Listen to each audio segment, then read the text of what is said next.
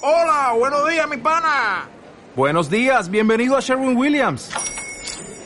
¡Ey! ¿Qué onda, compadre? ¿Qué onda? Ya tengo lista la pintura que ordenaste en el ProPlus app. Con más de 6.000 representantes en nuestras tiendas listos para atenderte en tu idioma y beneficios para contratistas que encontrarás en aliadopro.com. En Sherwin Williams somos el aliado del PRO. Si te gusta este podcast, entra en ivox.com y recomiéndalo. Así le ayudarás a que gane visibilidad en la mayor biblioteca de audio a la carta en castellano, donde además encontrarás centenares de programas de radio, monólogos, audiolibros, conferencias y otros muchos audios de diferentes temáticas. Ah, y recuerda que iVox es con V. En este episodio de Destination Truth, Josh y su equipo viajan hasta el África Oriental para investigar un enorme volcán que según una tribu indígena está encantado. Creemos que está encantado. Se oyen voces. Tras la pista de figuras fantasmales y voces incorpóreas, el equipo efectúa un temerario descenso a su cráter, donde tienen un encuentro aterrador. Josh, Josh. Oh, Dios, allí, allí, chico, una, una luz. Luego, la aventura continúa y el equipo de Destination Truth cruza el Océano Índico hasta la indómita nación insular de Madagascar, donde sus habitantes dicen que una pequeña pero aterradora criatura está al ataque.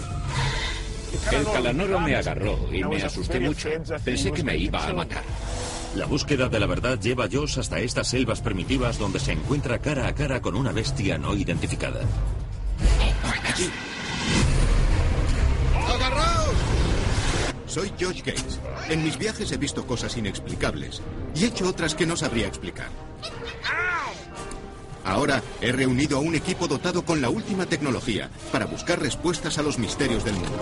No estoy seguro de lo que me espera ahí fuera, pero sí sé lo que busco. La verdad.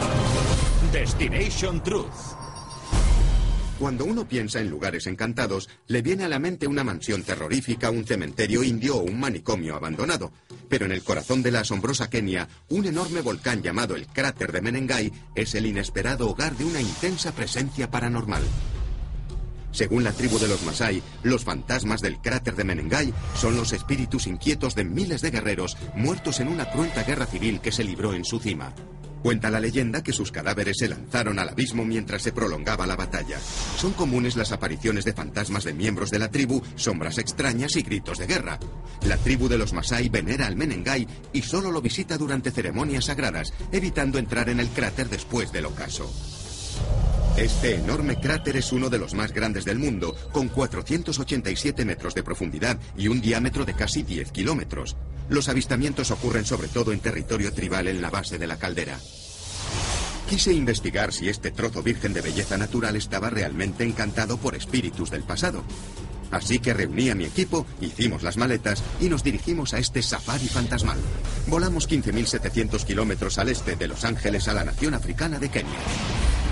Al llegar, cargamos el equipaje y nos fuimos a las vibrantes calles de Nairobi. Lo bueno de Nairobi es que apenas hay gente.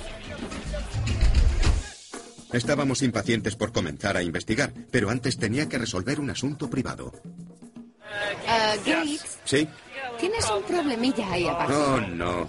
Oye, ¿por qué me miras la entrepierna? Primera pregunta. Es difícil no hacerlo con Sí, es difícil evitarlo. Cuando eres un aventurero, a veces se te rompe la entrepierna del pantalón. Tengo que coger esto. Como eran mis pantalones favoritos y los únicos, fuimos a una costurera local. ¡Hola! Oiga usted, no mire, ¿puede cosérmelos? ¿Sí? Quítate los Gates. Dentro música de stripper. ¿Avioncitos? Son calzoncillos de aventurero.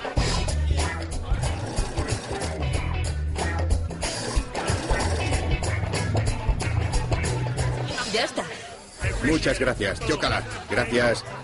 Ha terminado el espectáculo. Espero que les haya gustado. Ala. Resuelto el problema de vestuario, volvimos al trabajo.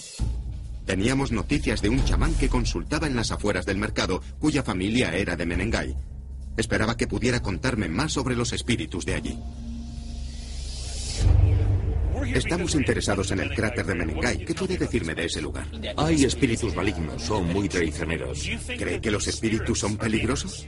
Son peligrosos, no le puedo mentir. ¿Con quién debo hablar para informarme mejor? Debe ir a la tribu Masai y hablar con un anciano. Él dará la información necesaria. No quiero que le maten, así que le doy esto. Es cola para cabra. Una cola de cabra. Cola de cabra. Así no le pasará nada malo. Oiga, ¿no tendrá una bolsa? Teníamos que localizar a los ancianos de la tribu Masai. Sin embargo, llegar hasta esa remota zona próxima al cráter de Menengai sería una ardua tarea. En Nairobi cogeríamos un tren hasta Naivasha, 128 kilómetros al norte. Allí seguiríamos en un todoterreno por las abruptas carreteras africanas. Nos llevaría un día entero llegar al lago Nakuru, que deberíamos cruzar para llegar a la aldea Masai. Empezamos el viaje con mal pie, pues cuando llegamos a la estación estaba saliendo el último tren. ¡Para el tren!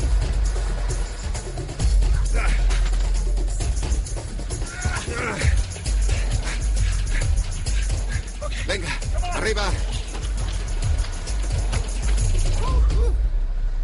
Bueno.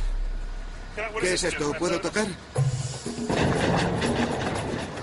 ¿Cuánto se tarda en llegar? Normalmente unas seis horas. ¿Seis horas? Seis horas, vale.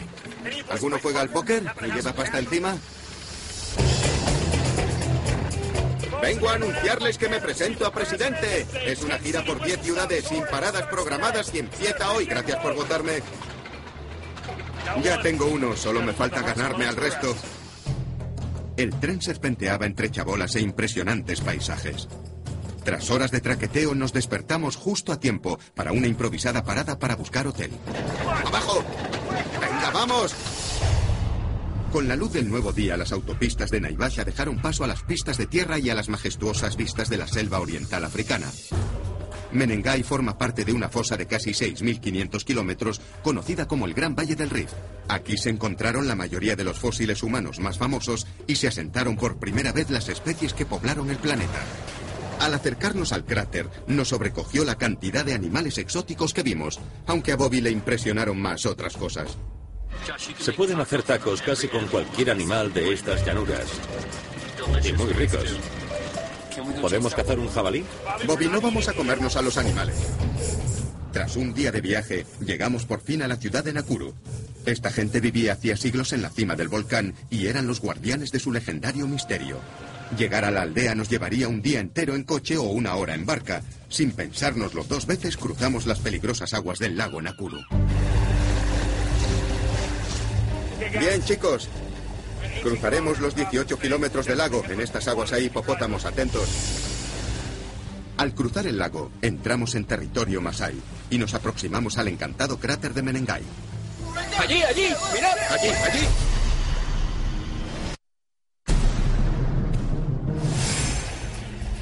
En estas aguas hay hipopótamos, atentos. ¡Allí, allí! ¡Mirad! Aquí, allí. Vámonos de aquí cuanto antes, venga. Vamos, vamos. Pese a su aspecto torpe, los hipopótamos matan a más gente que ningún otro animal de África. Pusimos el fuera borda a todo gas y nos fuimos directamente a tierra. Desde el muelle había un paseo a pie hasta la aldea Masai, una comunidad vibrante y exótica. La hospitalidad de los Masai es impresionante.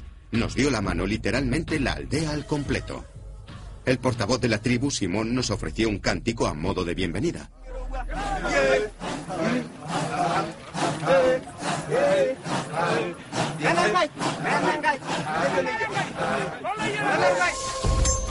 Tras el cántico me invitaron a participar en una tradición masái muy arraigada, beber la sangre sagrada de una vaca.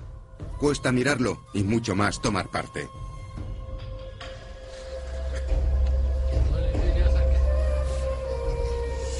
¿Qué? ¿A qué sabe? Sabe como a un batido, solo que hirviendo y hecho con sangre. Tras la peor ronda de chupitos desde mi época universitaria, Simón me llevó a conocer al Consejo de Ancianos. Estaba deseando hablar con ellos para saber más de la historia del cráter. ¿Cuánta gente luchó en la batalla?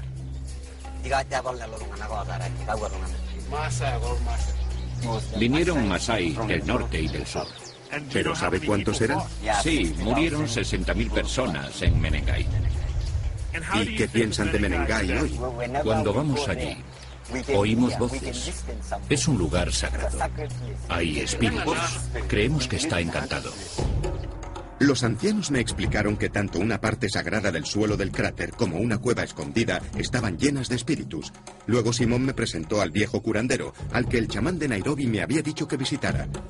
Me tiznó con unas cenizas preparadas por él que me protegerían de los espíritus del cráter, permitiéndome observarlos.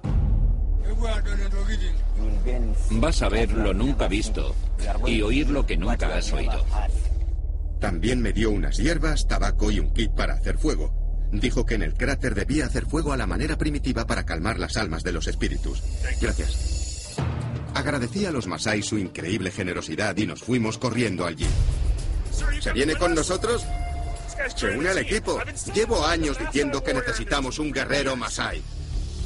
Nos quedaba un largo camino y queríamos llegar al cráter antes de que oscureciera. El tiempo era crucial.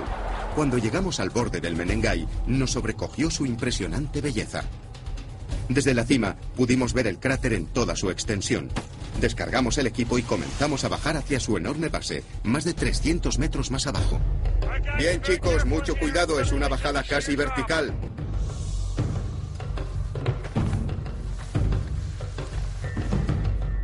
Se acaba el camino.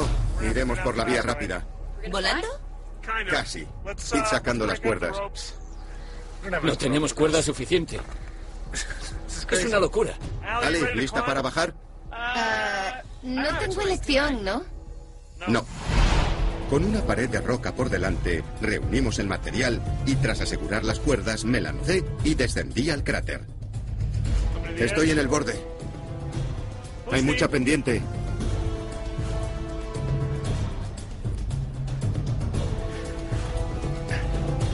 Ya estoy abajo. Chicos, es una caída bestial. Por lo menos 60 metros.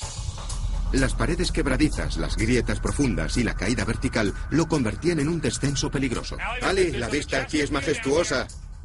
Cállate, Gates. Ay, Dios. Un cactus. En plena cara. Ya estás. Cuando el resto del equipo estuvo a salvo en la llanura próxima a la base del cráter, continuamos bajando. Cuando el sol se estaba poniendo, montamos el campamento base en la zona ceremonial usada por la tribu Masai. Instalamos cuatro cámaras de infrarrojos para vigilar el perímetro del campamento. Más abajo pusimos múltiples cámaras trampa que se dispararían automáticamente si algo se cruzaba ante sus lentes. Vanessa controlaría todo desde el campamento y nos avisaría de cualquier anomalía. Este es un entorno nada convencional para una investigación. Normalmente buscamos fantasmas en edificios o ruinas abandonadas. Esto es la naturaleza, no algo hecho por el hombre. Es el cráter de un antiguo volcán. John, ¿qué peligros hay? Sabemos que hay depredadores, hienas, leopardos, muchas serpientes venenosas. Si te pica una, estás muerto en 20 minutos. Primero, mi grupo va a hacer la ofrenda que nos dijeron los Masai. Después haremos un barrido esperando encontrar algo interesante. Venga. Bobby, Sean y Dan irían montaña arriba, mientras Ali, Mike y yo rastrearíamos la base del cráter.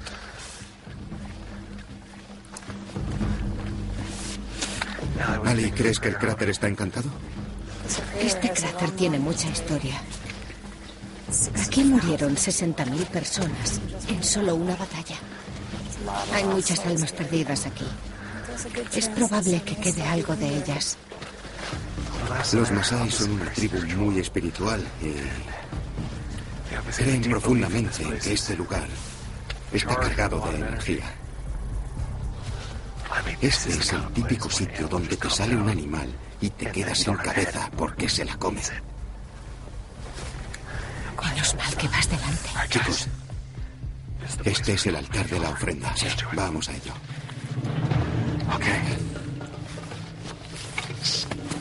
Primero tengo que hacer fuego. ¿Alguien sabe cómo hacerlo con palitos? Yo nunca fui Boy Scout. Yo fui exploradora. ¿Y aprendiste a hacer fuego? Solo vendía galletas. Bien, vamos allá. Podemos hacerlo. Sale humo. Ya va, ya va, ya va, ya va. Ya lo tengo. ¡Lo has conseguido! Hemos hecho fuego. Ofrenda número uno. Ofrenda número dos. Dos, tres. Y por último, el tabaco. El tabaco va al fuego. En nombre de los Masai, hacemos esta ofrenda a los espíritus del cráter de Menengai para que se muestren ante nosotros. Bien, chicos, las ofrendas están hechas. Vemos con el barrido.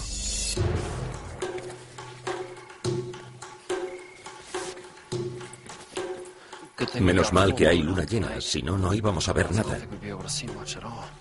¿No tenéis un ciento de mosquitos en la cara? Sí, todos los que no pudieron entrar en tu banquete. ¿Qué es eso? He oído un aullido. ¿Y luna llena?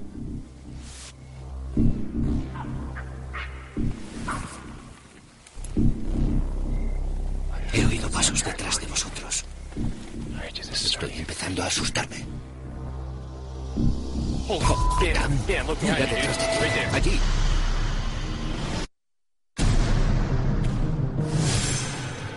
Estoy empezando a asustarme. Oh, Dios, mira detrás de ti. Aquí. ¿Qué es eso? Ha pasado algo por detrás de ti. ¿Qué has visto? No lo sé. He visto algo moverse detrás de él, pero se largó por aquí. Jo, se movía. Pero fue tan rápido que no sé qué era. Solo sí te pasó. Que tenía tu altura, pero todo fue en un segundo. Ahora no veo nada. Aquí no hay nada.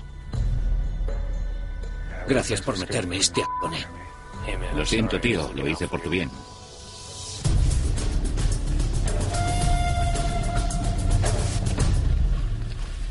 Estamos en el centro del cráter. Los Masai no suelen venir, les asusta mucho. Creen que es un lugar de mucha energía.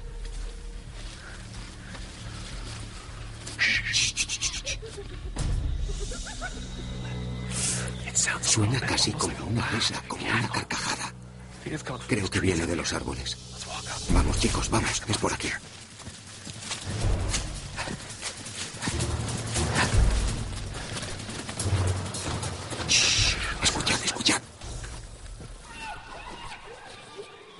Es como un gemido o un aullido. Josh Base, ¿me recibes? Adelante, Josh. Estamos oyendo ruidos raros, como de animal. No. Hay muchos bichos en las cámaras y encima de mí. Pero no veo animales. Vigila las cámaras, porque si es un animal podría pasar por delante de una. Acabamos de dejar atrás una de ellas. Vale, estaré atenta. Ahí hay algo revolviéndose. Ya lo oigo. ¿Has oído? Es como un aullido.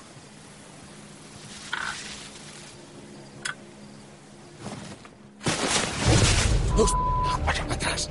¿Qué coño era esto? Se ha movido, pero muchísimo. Vamos a rodear los árboles a ver si lo pillamos del otro lado. Venga.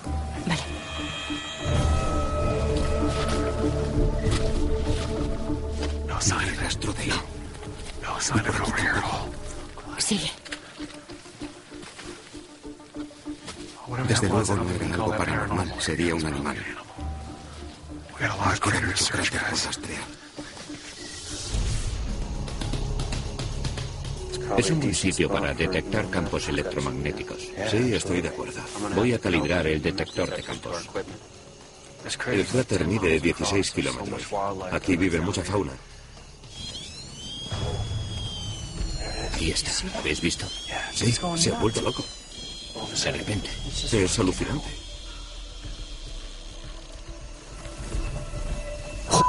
Ha pasado algo por delante de la cámara, pero ya no lo veo. ¿Por delante de la cámara? Por delante de la cámara. ¿No lo habéis visto? No, delante de ti o dónde. Veo una figura, como si pasase alguien por delante de nosotros. Yo no veo nada, tío. Me tomáis el pelo. Estaba aquí. Me siento como un chalado que ve cosas raras, pero os juro que había algo en cuadro.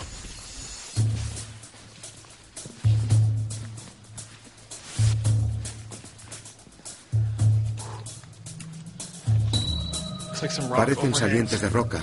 Hay muchas raíces de árbol que desembocan en un barranco. En la térmica parece que capto una. Una cueva. Sí, es una cueva grande. ¡Wow!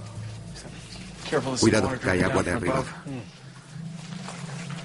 Uh, se abre a una gran sala. Es impresionante. Es la cueva de la que nos hablaron. Es buen sitio para una psicofonía. Sacaré la grabadora.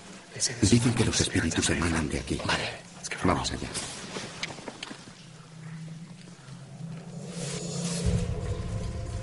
¿Hay alguien aquí?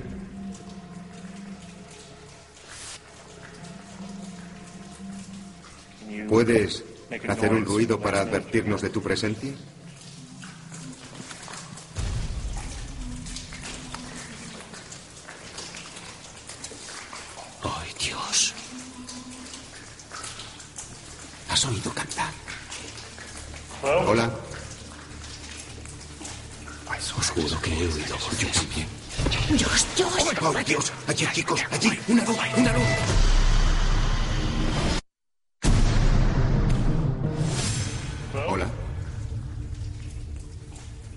Os juro que he oído voces. Yo también.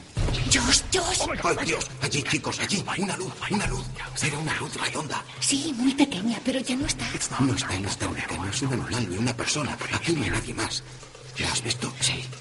Era una luz redonda. Ya no está. No está, no se oye nada. Vamos a hablar por toda la cueva a ver si hay alguna fuente de luz.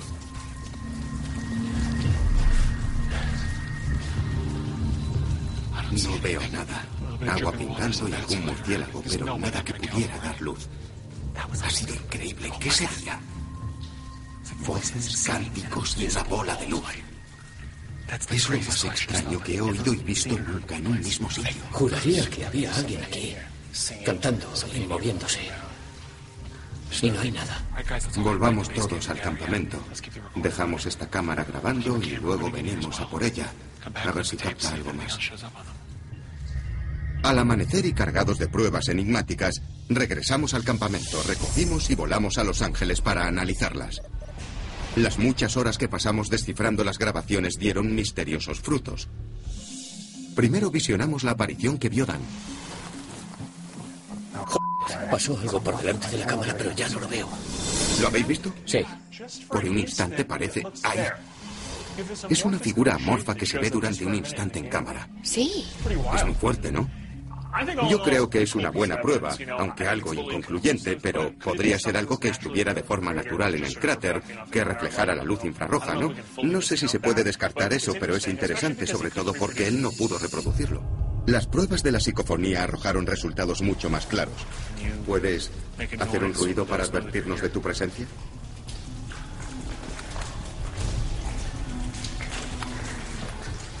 Se oía claramente un cántico.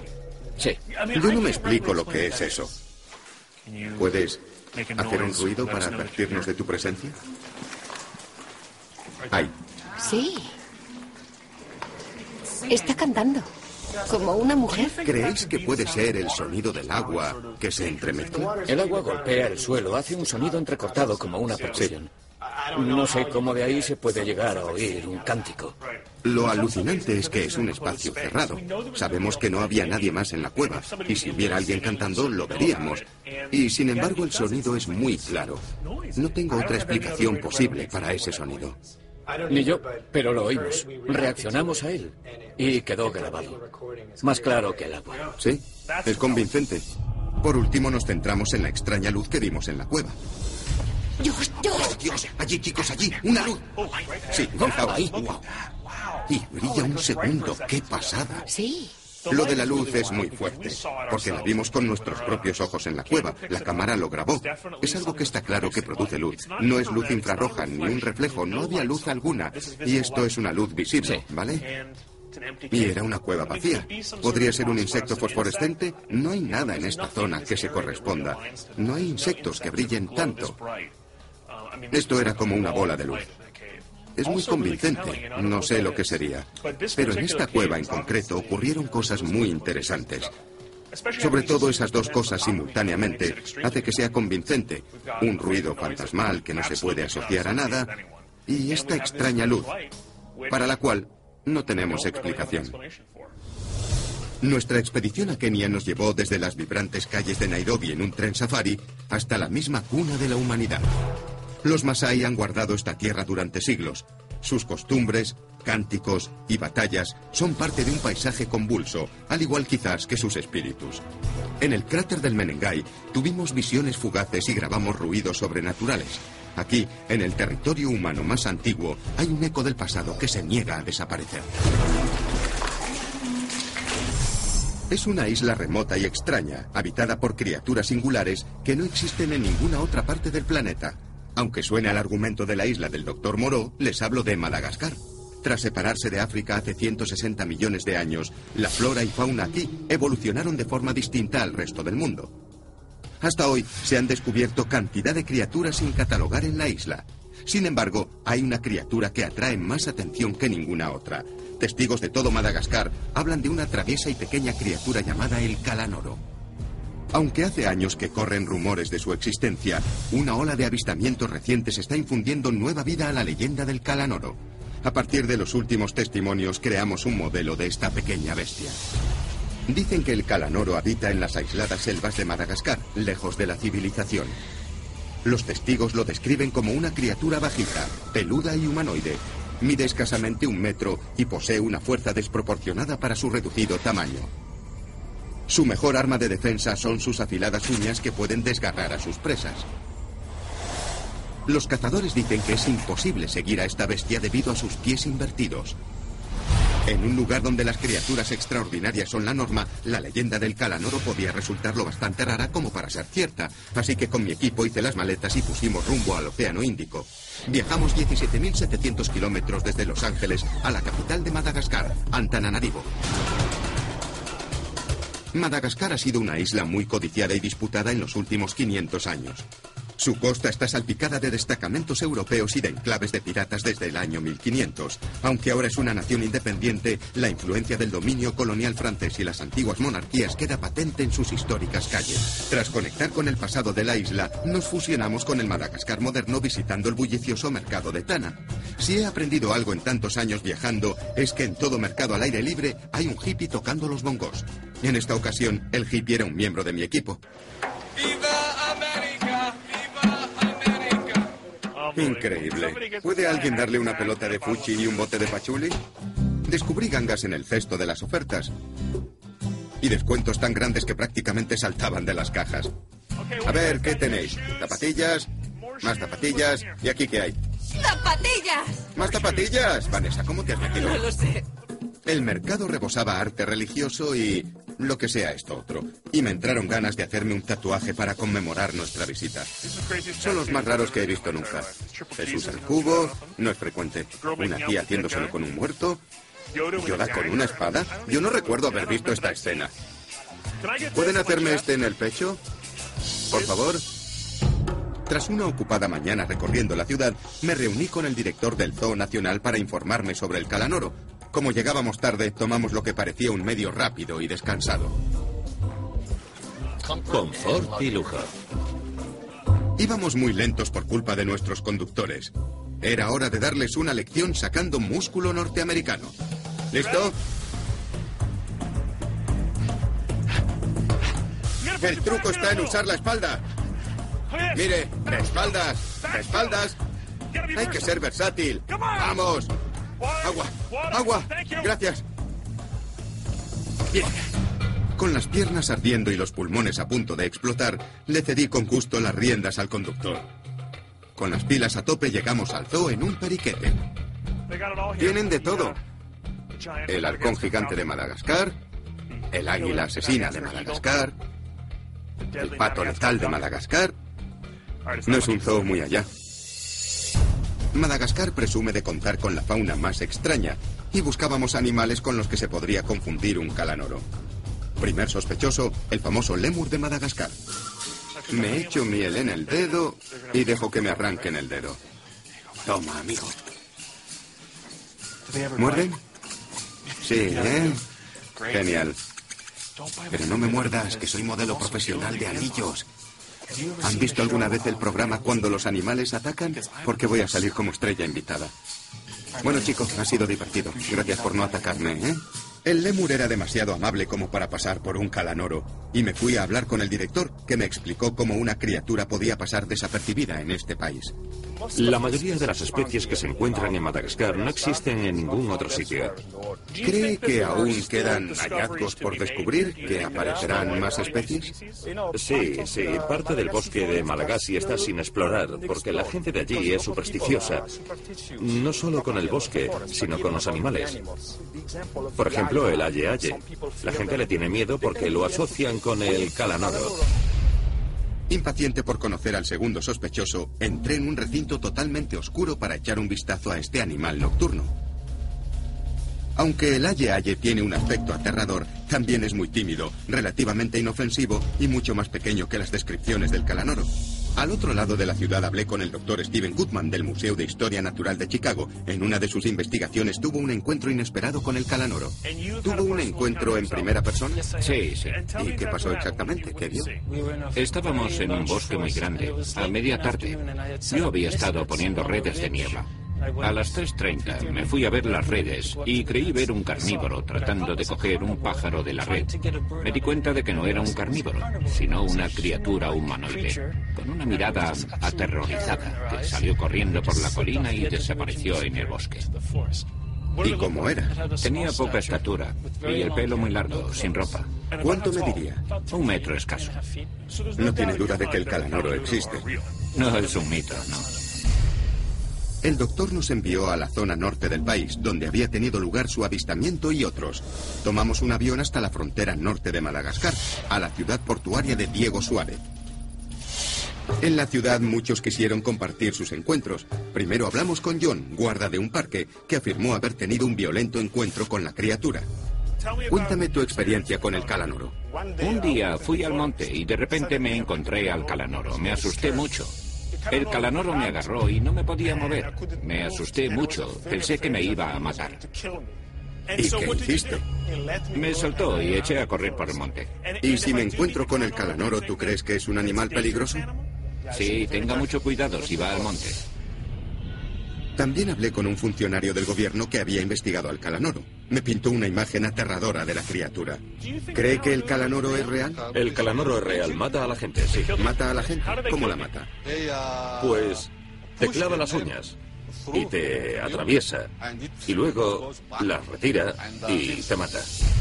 Nos indicó el lugar de su encontronazo con el calanoro, el Parque Nacional de la Montaña de Ámbar. La carretera hasta esta reserva virgen había sufrido los efectos de las tormentas recientes.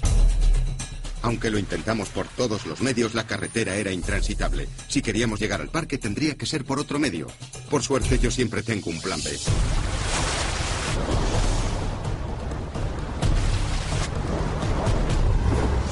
Zarpamos de la bahía de Diego Suárez y navegamos bordeando el cuerno de Madagascar hasta la playa de la bahía de Befotaca. De allí seguimos a pie hasta el parque. Ali, ¿hay piratas en Madagascar? Espero que sí. Sería emocionante, ¿no? En la vida real son tipos somalíes con metralletas, no es lo mismo. Mike, estuviste en la marina, ¿no? No, no, no, en Boutique Marina. Ah, es cierto, ya me acuerdo, sí, perdona. Chicos, vamos a tocar puerto.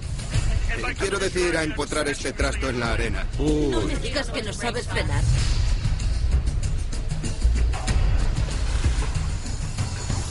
Ya en tierra firme nos dirigimos a pie al interior de la reserva de la montaña de Ámbar. Cruzamos 8 kilómetros de bosque para llegar a nuestro destino, en el interior del parque. Allí encontramos un claro próximo a varios avistamientos recientes y montamos el campamento.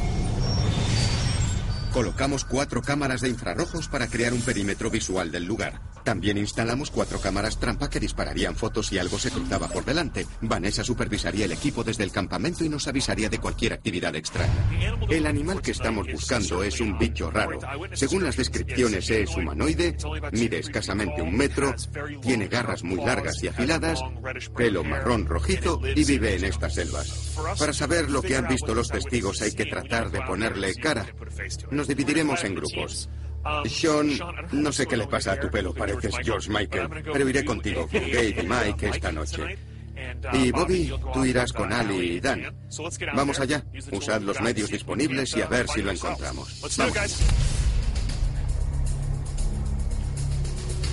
Este bosque es tan primitivo. gran parte es impenetrable. Es una maraña de lianas. Te lleva cinco horas andar cinco metros con tanta rama. Puede haber cualquier cosa que no te darías ni cuenta. Lo curioso de esta criatura es que no se parece a nada que viva aquí. Pero los de por aquí conocen muy bien su fauna. Y dicen que no es un lemur, que es totalmente único. Oh, tengo un bicho dentro. No, no, sujétame el foco. Ya, una sanguijuela. De tierra. No mola.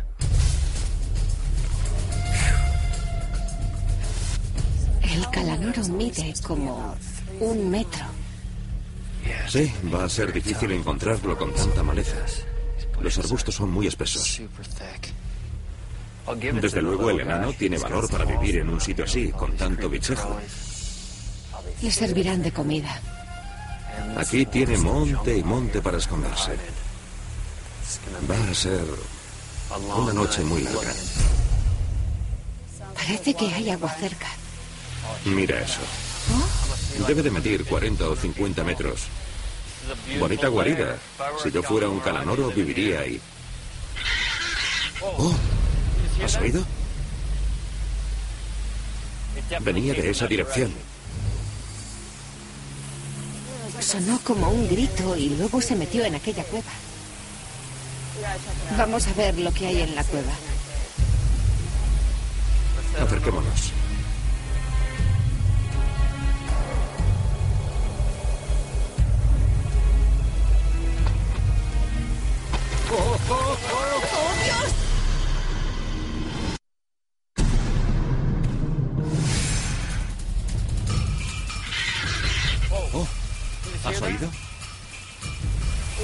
Vamos a ver lo que hay en la cueva. Dios, Dios, chicos. ¿Estás bien? ¿Me ayudas? Sí. Gracias. ¿Estás bien? Sí, me he hecho daño en la pierna y el codo. Me duele. Tengo arañazos, pero no es nada. Sigamos. Te faltó un pelo para caerte al agua. No quiero acabar en el agua. Venga, vamos allá.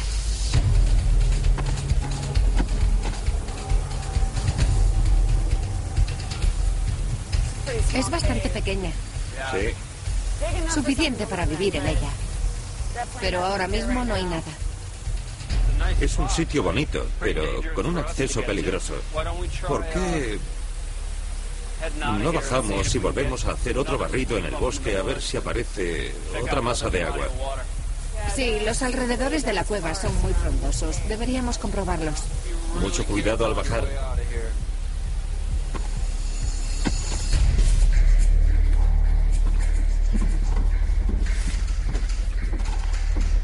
Tengo la impresión de que algo nos vigila entre los árboles. Sobre todo aquí. Este bosque no es muy acogedor. La gente dice que esa cosa puede ser muy agresiva. Así que si está aquí, puede atacarnos.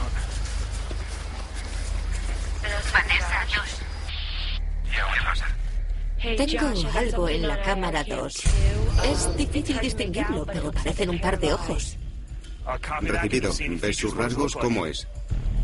No veo lo que es. No le veo el cuerpo porque hay mucha maleza, pero veo un par de ojos que se mueven.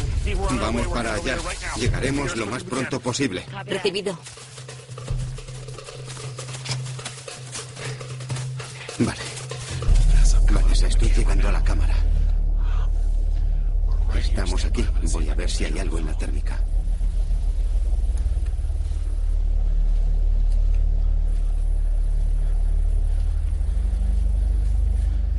Nada en la térmica.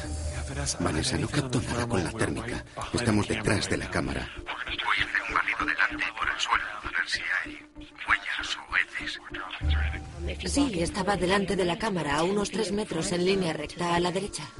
Sí, ahí estaba. En esa zona. Algo ha pasado por aquí. Aquí había algo hace un minuto.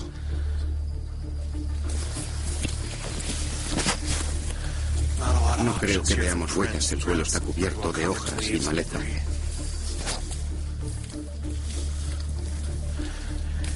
Vanessa, estamos justo detrás de la cámara.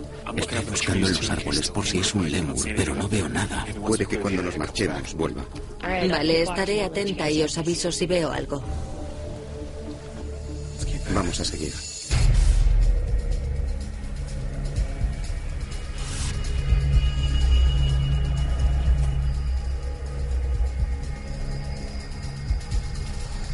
Bobby, Bobby, mira. ¿Qué? ¿Qué es eso? Parecen huellas. Mira, ahí, ahí. Sí. Parecen de un pie humano pequeño, ¿no? Como de niño. Pero aquí no hay niños. Sí, no son huellas de niño, aunque tienen su tamaño. Lo que fuera estuvo escarbando aquí. Un animal.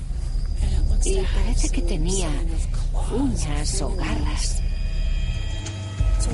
Está muy sucia para poder sacar moldes y el suelo está empapado.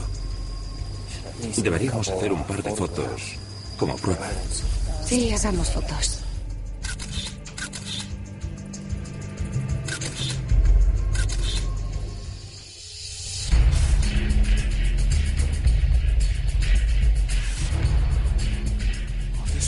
Criatura humanoide, tendrá la sangre caliente y no podrá ocultarse a la termográfica.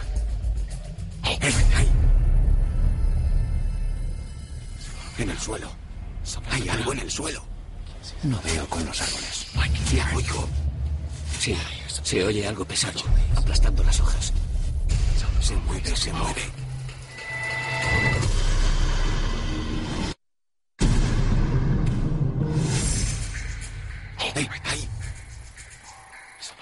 Suelo. Hay algo en el suelo. No veo con los árboles. La oigo. Sí, se oye algo pesado, aplastando las hojas. Se mueve, se mueve. Se esconde en el bosque. Perfecto. John, coge el visor nocturno a ver si la ves. No sé, Josh. Esto es muy espeso. He visto moverse unas ramas allí. Se mueve mucho más rápido que nosotros. Volvamos a intentarlo. Vamos, vamos, vamos, vamos. ¡Eh, ojos! ¡Ojos! Ahí delante, acaba de pasar. ¿Los ves, Josh? Yo no veo ojos. ¿Los ves? Allí, los vi. Brillaron de repente, claramente. Eran grandes. John, ve por ese lado. Yo voy por aquí.